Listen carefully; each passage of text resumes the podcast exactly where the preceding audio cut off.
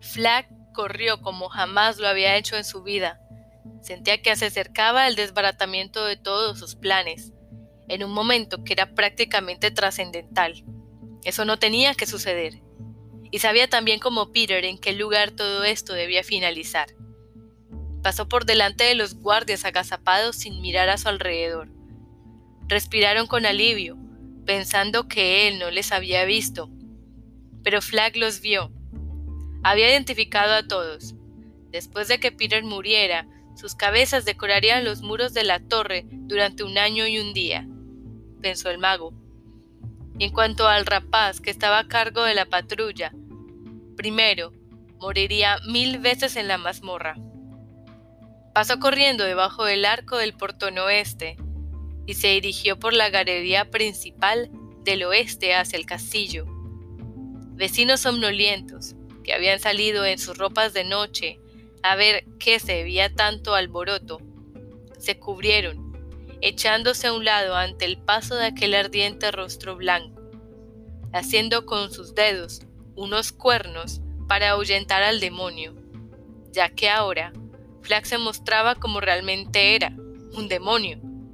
Saltó por encima de la balaustrada de la primera escalera a la que llegó. Cayó de pie. Sus tacones de hierro arrancaron chispas verdes como los ojos de un lince y continuó corriendo en dirección a las habitaciones de Rowland. El relicario, le dijo jadeando Peter a Dennis mientras corrían. ¿Aún tienes el relicario que te arrojé? Dennis se llevó la mano a la garganta y al encontrar el corazón de, de oro que conservaba la sangre seca de Peter en la punta, asintió con la cabeza. Dámelo. Dennis se lo pasó mientras seguían corriendo. Peter no se puso la cadena al cuello, pero se la enrolló en el puño, con lo cual el corazón giraba y se balanceaba al ritmo de su carrera, destellando reflejos rojos y dorados a la luz de las antorchas de los muros. Muy pronto, mis amigos, dijo Peter sin aliento. Doblaron la esquina, más adelante. Peter vio la puerta que comunicaba con las habitaciones de su padre. Allí fue la última vez que lo había visto. Rowland había sido un rey responsable de las vidas y el bienestar de miles de súbditos, también había sido un hombre viejo, agradecido por la calidez de una copa de vino y por poder hablar durante unos minutos con su hijo. Fue en aquel sitio donde murió. Una vez, hacía mucho tiempo, su padre había aniquilado a un dragón con una flecha llamada ensartadora de adversarios. Peter pensó, mientras la sangre le martillaba en las sienes y el corazón estaba a punto de estallarle. Ahora debo intentar aniquilar a otro dragón, uno mucho más grande, con la misma flecha. Thomas encendió el fuego, se puso el abrigo de su difunto padre y acercó al hogar la silla de Rowland. Sentía que muy pronto se dormiría profundamente y eso le entusiasmaba. Pero al rato de estar allí sentado, asintiendo con la cabeza como un búho, observando los trofeos colgados de las paredes con sus ojos de vidrio brillando misteriosamente a causa del fuego. Le vinieron a la mente dos cosas que él deseaba, cosas que eran casi sagradas, cosas que a él jamás se le habría ocurrido tocar mientras su padre vivía. Pero Rowland estaba muerto, así que Thomas usó otra silla para subirse en ella y descolgar en la pared el arco de su padre y su gran flecha ensartadora de adversarios, cruzados justo debajo de la cabeza de Niner. Se detuvo unos instantes para mirar fijamente en los ojos verdaderamente amarillentos del dragón. Había visto muchas cosas a través de aquellos ojos, pero ahora, mirando dentro de ellos, solo alcanzaba a ver su propio pálido rostro, como si fuera el de un prisionero que se asoma al ventanillo de su celda. Si bien en la habitación todas las cosas estaban rígidas por el frío, el fuego llegaría a calentar al menos a las que se hallaban alrededor de la chimenea, pero tardaría un buen rato. Le pareció que la flecha permanecía extrañamente caliente. Le vino el vago recuerdo de un viejo relato que había escuchado cuando era niño, según el cual el arma utilizada para matar a un dragón jamás perdía el calor del cuerpo del monstruo. Por lo visto, el relato era verdad, pensó Thomas, somnoliento. Pero no había nada alarmante en el calor de la flecha. Por el contrario, era reconfortante. Volvió a sentarse con el arco sujeto en una mano y ensartadora de adversarios. Con su extraña y adormecedora calidez, empuñaba la otra. Sin poder imaginarse que en esos momentos su hermano se encaminaba hacia allí en busca de la misma arma y que Flag, el autor de su reinado y el carcelero jefe de su vida, le venía pisando los talones enfurecido. Thomas jamás se detuvo a considerar qué haría si la puerta que daba a las habitaciones de su padre hubiese estado cerrada, y Peter tampoco lo había hecho.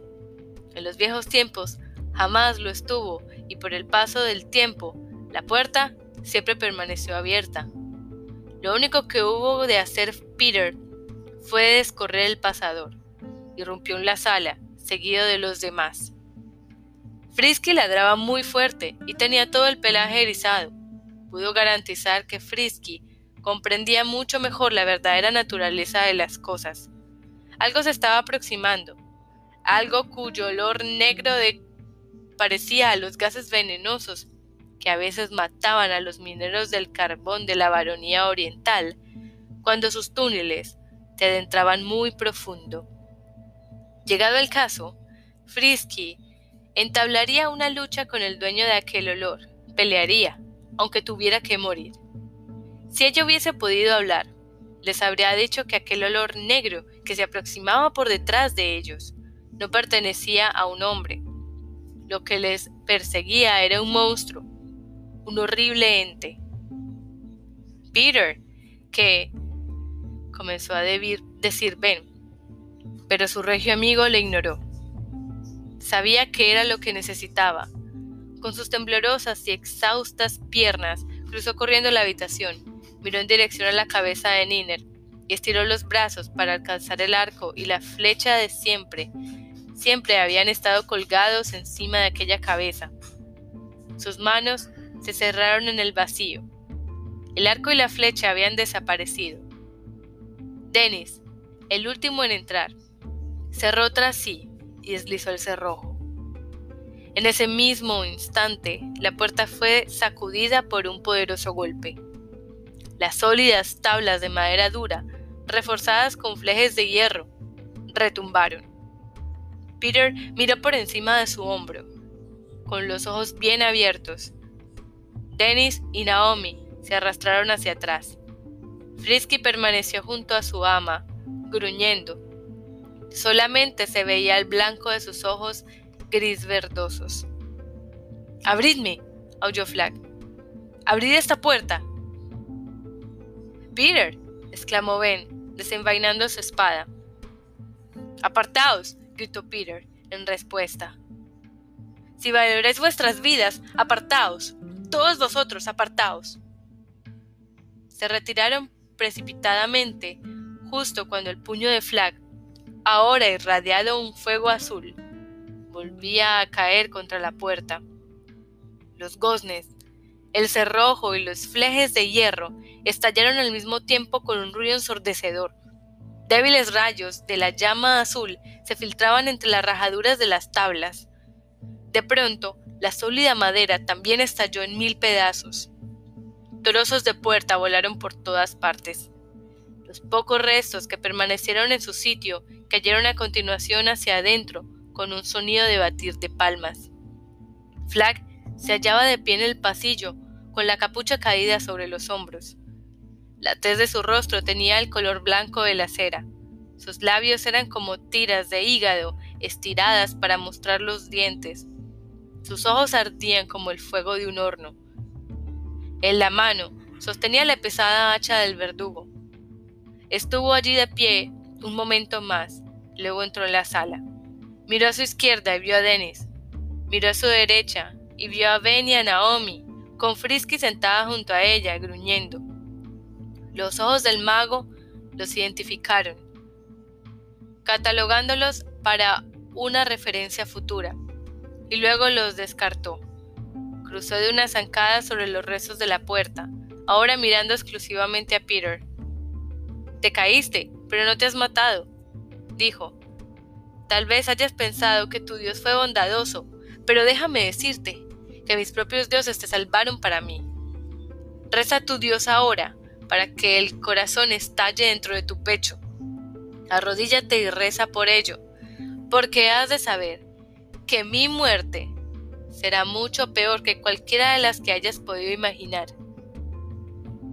Peter permaneció en su sitio, entre Flag y la silla de su padre, en la que Thomas estaba sentado, y cuya presencia hasta entonces había pasado inadvertida para todos. Peter hizo frente con valentía a la infernal mirada de Flag, el cual, por un momento, pareció a punto de retroceder ante aquella firme expresión y volvió a mostrar su sonrisa infrahumana. Tú y tus amigos me habéis causado grandes contratiempos, mi príncipe, susurró Flag. Muy grandes contratiempos.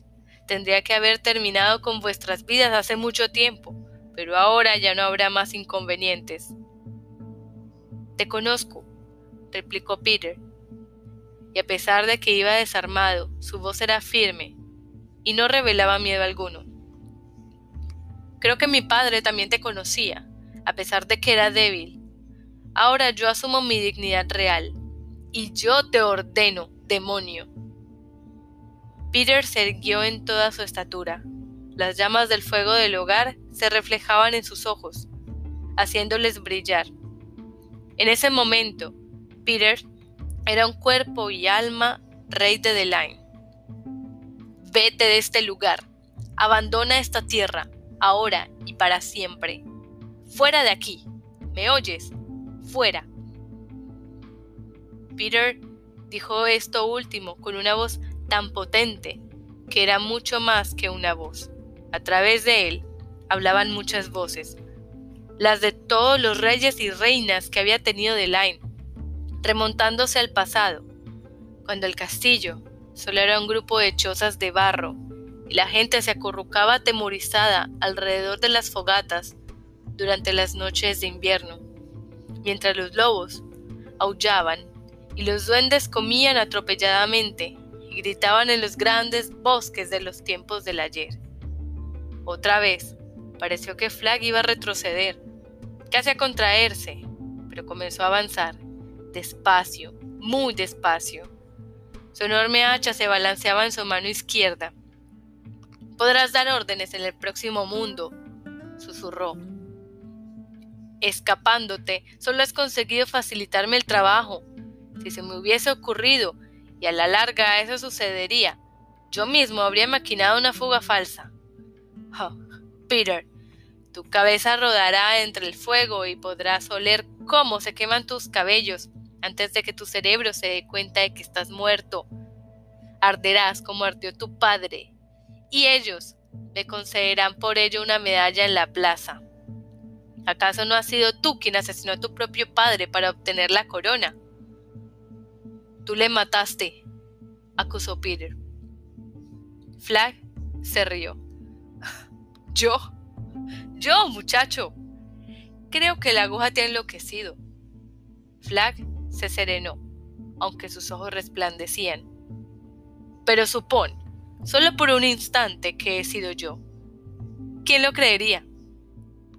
Peter aún llevaba enrollado el relicario sobre su mano derecha.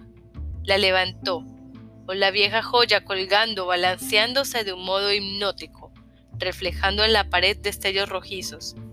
Al verla, los ojos de Flag se abrieron muy grandes y Peter pensó, lo reconoce, por todos los dioses, lo reconoce. Tú has matado a mi padre, y no es la primera vez que arreglas las cosas de la misma manera. Te has olvidado, ¿no es así? Lo puedo ver en tus ojos cuando durante el maligno reinado de Alan II, Leven Valera se interpuso en tu camino su esposa, fue encontrada envenenada. Las circunstancias hicieron que la culpabilidad de Valera fuese incuestionable, del mismo modo que sucedió en mi propio caso. ¿De dónde has sacado eso, pequeño bastardo? sisió Flag.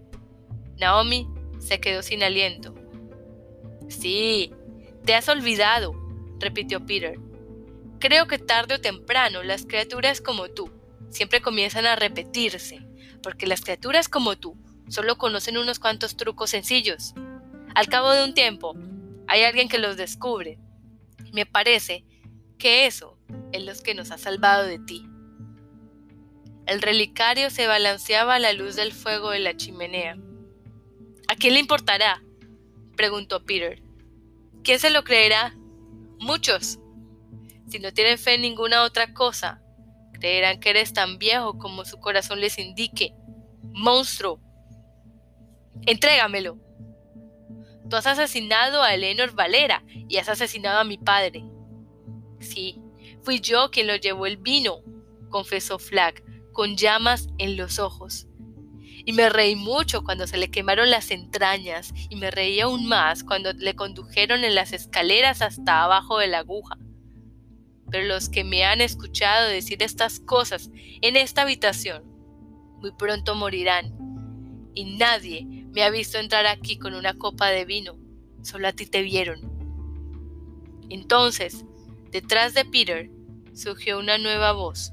No era potente, era una voz tan baja que apenas podía oírse, y además temblaba. Pero sobresaltó a todos los presentes, incluso a Flag, dejándolos mudos de sorpresa. Hay alguien que te ha visto, declaró Thomas, el hermano de Peter, desde las profundas sombras de la silla de su padre. Yo te vi, mago. Peter se hizo a un lado y dio media vuelta, con el relicario aún colgando de su mano extendida. Tomás, trató de decir, pero no podía hablar. Tan impresionado estaba por el horror y por la sorpresa ante los cambios producidos en su hermano. Había engordado y de algún modo envejecido. Siempre se había parecido mucho más a Roland que Peter, pero ahora el parecido era tan grande que asemejaba un espectro. Tomás, volvió a tratar de decir, dándose cuenta de por qué el arco y la flecha no estaban en su sitio sobre la cabeza de Niner. Thomas los tenía sobre su regazo y la flecha se hallaba dispuesta en la cuerda de tripa. En ese momento, Flag lanzó un grito, abalanzándose hacia adelante con la gran hacha de verdugo levantada sobre su cabeza. Pero no fue un grito de furia, sino un alarido de terror el pálido rostro de Flag se contrajo, los pelos se le erizaron, la mandíbula se le aflojó. Peter se había asomado por el gran parecido, pero reconocía a su hermano.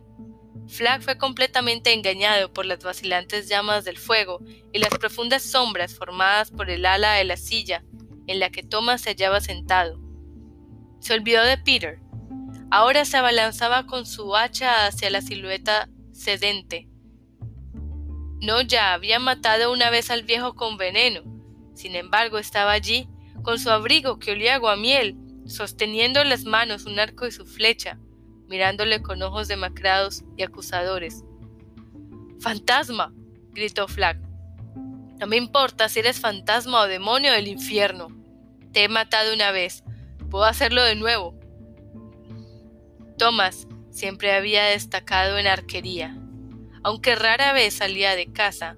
Durante los años de encarcelamiento de Peter, practicó con frecuencia en torneos, y sobrio o borracho, siempre tenía el ojo de su padre. Poseía un magnífico arca de tejo, pero jamás había tirado con uno como el que ahora tenía asido. Era liviano, inflexible, mas podía sentir la increíble fuerza de su madera de lanza. Era un arma muy grande, pero elegante, que medía de punta a punta casi dos metros y medio, y estando sentado no tenía suficiente espacio para estirarlo del todo. No obstante, pudo tensarlo sin ningún esfuerzo.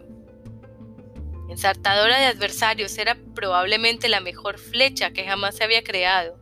Con su madera de espino, sus tres plumas pertenecientes al ala de un halcón peregrino de Andúa, su deslumbrante punta de acero. Su calor se intensificaba al estar en contacto con el arco.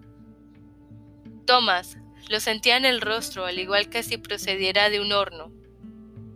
Tú, a mí no podrás engañarme, mago, dijo Thomas suavemente.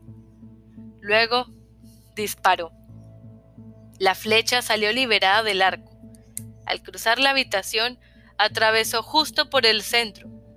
El relicario de Leven Valera, que aún colgaba el del inmóvil puño extendido de Peter, la cadena de oro se partió con un débil sonido. ¡Clink! Como ya os he contado, desde aquella noche en los bosques lejanos donde Flag y sus tropas acamparon durante su infructuosa expedición en busca de los exiliados, el mago había sido atormentado por un sueño que no lograba recordar. Siempre se despertaba de él con su mano apretando el ojo izquierdo como si hubiese recibido daño en él. Después de despertarse, le ardía durante unos minutos, pero nunca pudo recordar que tuviese mal alguno. Entonces, la flecha de Rowland, portando en su punta el acorazado relicario de Leven Valera, atravesó la sala de estar de Rowland, se clavó en ese ojo. Flag lanzó un grito. El hacha de doble hoja cayó de sus manos y el mango de la sangrienta arma se asilló para siempre. Flag retrocedió tambaleándose, lanzando con su ojo sano una mirada feroz a Thomas. El otro había sido reemplazado por el corazón dorado, con sangre seca, de Peter en su punta. Por sus bordes comenzó a manar un maloliente líquido negro. Desde luego, aquello no era sangre. Flag volvió a chillar, cayó sobre sus rodillas y súbitamente desapareció. Peter se quedó atónito. Ben Stad lanzó una exclamación de sorpresa.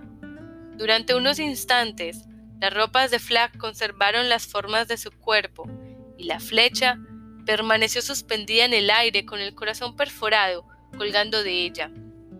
Luego, las ropas y ensartadora de adversarios se desplomaron, rebotando sobre el pavimento, la punta de acero todavía humeaba.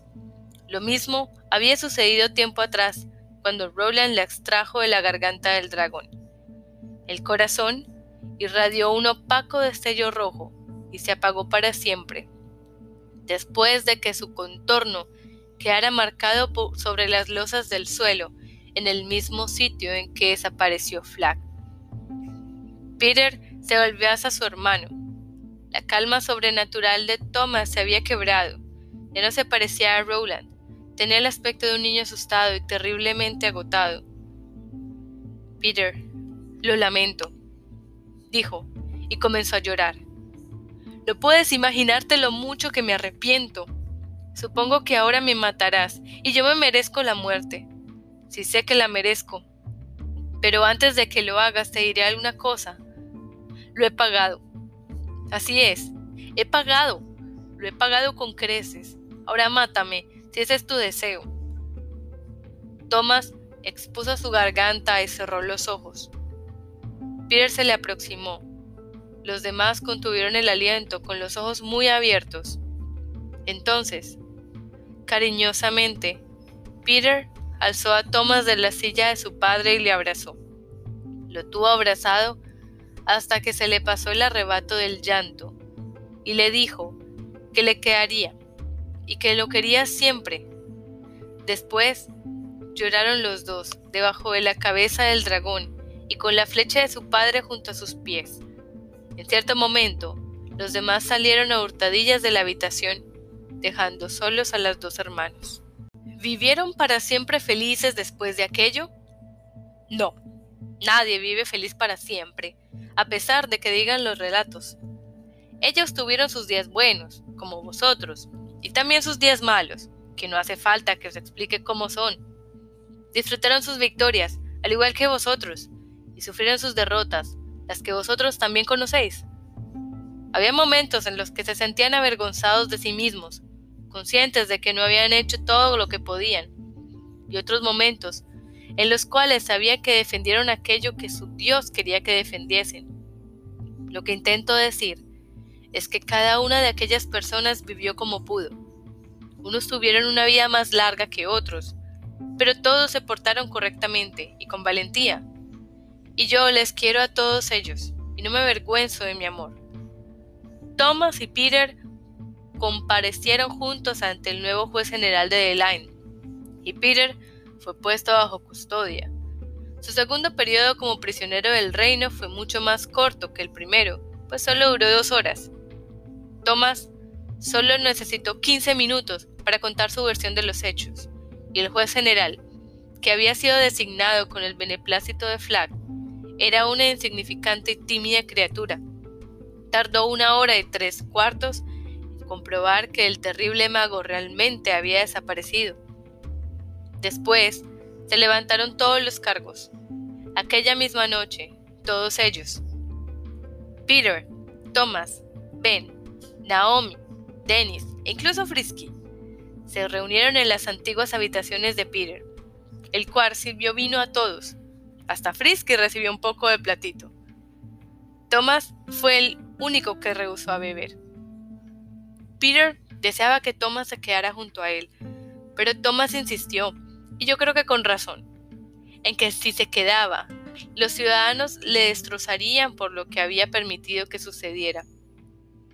Solo eras un niño, le justificó Peter, dominado por una poderosa criatura que te atemorizaba. Con una triste sonrisa, Thomas contestó, En parte tienes razón, pero la gente no recordará eso, Peter. Ellos se acordarán de Tommy el portador de impuestos y vendrán en mi busca. Creo que excavarían en las rocas para poder llegar hasta mí. Flax se ha ido, pero yo sigo aquí. Mi cabeza no vale mucho, pero he decidido que me gustaría reflexionara. Me gustaría conservarla sobre los hombros por un poco tiempo. Hizo una pausa, como si reflexionara, y luego continuó diciendo, estaré mejor lejos de aquí. Mi odio y mis celos eran como una fiebre, ahora han desaparecido, pero al cabo de unos años, la sombra de tu reinado, podrían reaparecer. Como ves, he llegado a conocer una pequeña parte de mi ser. Sí, una pequeña parte. No, Peter, debo marcharme esta misma noche. Cuanto antes, mejor. ¿Pero a dónde te irías? Me iría a la aventura, repuso Thomas, con sencillez. Creo que es el sur, Tal vez vuelvas a verme, tal vez no. Buscaré en esa dirección. Tengo muchas cosas en mi conciencia y mucho que expiar. ¿Pero qué buscarás? preguntó Ben. Quiero encontrar a Flag, respondió Thomas. Él está por ahí en algún lugar, en este mundo o en cualquier otro. Flag está al acecho. Lo sé, siento su veneno en el aire. Se escapó de nosotros justo a tiempo. Lo sabéis, y yo también. Lo encontraré y le haré muerte. Vengaré a mi padre. Y así mi gran pecado será expiado. Primero me dirigiré hacia el sur, porque es allí donde percibo que está. Peter preguntó, ¿Y quién irá contigo? Yo no puedo, pues aquí tengo mucho que hacer, pero no permitiré que parta solo. Peter estaba realmente preocupado. Si alguna vez habéis visto un mapa de aquellos tiempos, seguro que comprenderéis su estado, ya que en los mapas, el sur no era más que una gran extensión de espacio en blanco. Yo iré, mi señor rey, dijo Denis ante la sorpresa de cuantos se hallaban presentes. Ambos hermanos lo miraron con asombro. Ben y Naomi también se volvieron, y Frisky alzó su cabeza del plato de vino, que estaba lamiendo con verdadero entusiasmo. A ella le agradaba el aroma, de un frío púrpura aterciopelado, no tan bueno como el sabor, pero casi. Dennis se ruborizó levemente, pero se mantuvo decidido. Siempre fuiste un buen señor, Thomas, y con vuestro perdón, Rey Peter. Algo dentro de mí dice que todavía sois mi señor, puesto que fui yo quien encontró aquel ratón y os envié a la torre de la aguja, mi rey. Tonterías, respondió Peter. Eso está olvidado. No por mí, declaró Dennis obstinadamente. Podríais decir que también yo era muy joven y que carecía de toda experiencia, pero creo que tengo algunos errores que reparar. Dennis miró tímidamente a Thomas. Si me aceptáis, príncipe Thomas, os acompañaré. Estaré a vuestro lado durante la búsqueda. Casi a punto de estallar en lágrimas, Thomas le dijo, Te acepto de todo corazón, mi viejo amigo y buen Dennis. Solo espero que sepas cocinar mejor que yo. Partieron aquella misma noche, amparados por el manto de oscuridad, dos figuras a pie, con los morrales bien aprovisionados, encaminándose hacia el sur. Una sola vez miraron atrás, agitando sus manos. Los otros tres les devolvieron el saludo. Peter lloraba como si le fuera a partir el corazón. En realidad, a él le parecía posible. Jamás volveré a verle, pensó el joven rey. Ah, bien. Tal vez así fue. O tal vez no. Pero, ¿sabéis? Yo prefiero pensar que sí se vieron. Todo lo que puedo deciros es que con el tiempo, Ben y Naomi contrajeron matrimonio. Que Peter reinó durante muchos años y lo hizo honestamente. Y que Thomas y Dennis tuvieron muchas aventuras extrañas, pues hallaron a Flag y hubieron de enfrentarse a él. Pero ahora ya se ha hecho muy tarde, y todo esto pertenece a otro relato que os contaré otro día.